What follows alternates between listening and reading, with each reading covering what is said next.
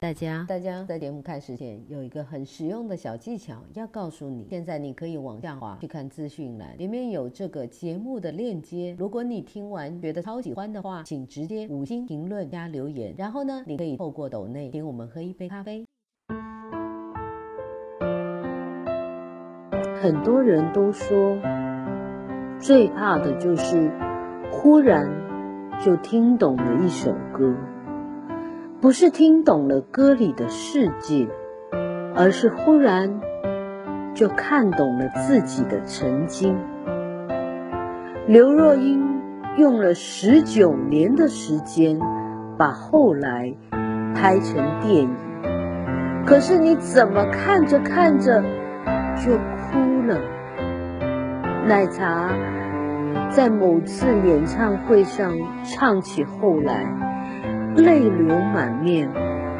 他又想起了谁？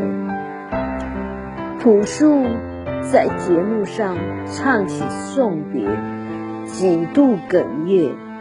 他又想起了谁？现在的你。又想起了哪座城市和生活在那里的人？你曾经是否有过这样的一场爱情？车站与机场，时间和距离，你们一直走过很长的一段路，挨过了很多辛苦，但最后。还是没能迈过那个坎，没有出轨，没有背叛，没有狗血，但就是没办法继续在一起。因为你发现，相距几千公里，连吵架都是没有温度的歇斯底里。虽然真的真的很爱你。只是爱到最后，再也爱不动。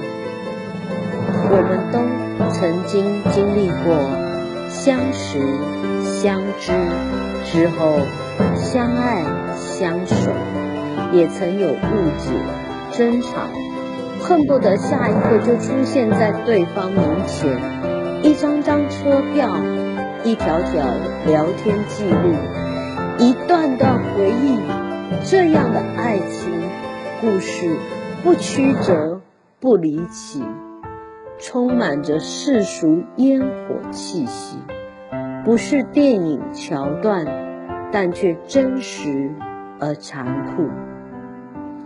后来，终于有一天，平静地说了分手，从此地球上多了一个再也不敢去的城市。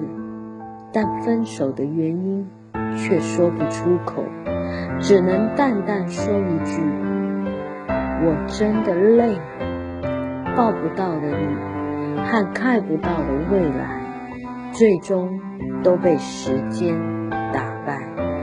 你终于不再是我人生里的讳莫如深，那段过往。也变成了酒后提起微微一笑的故事。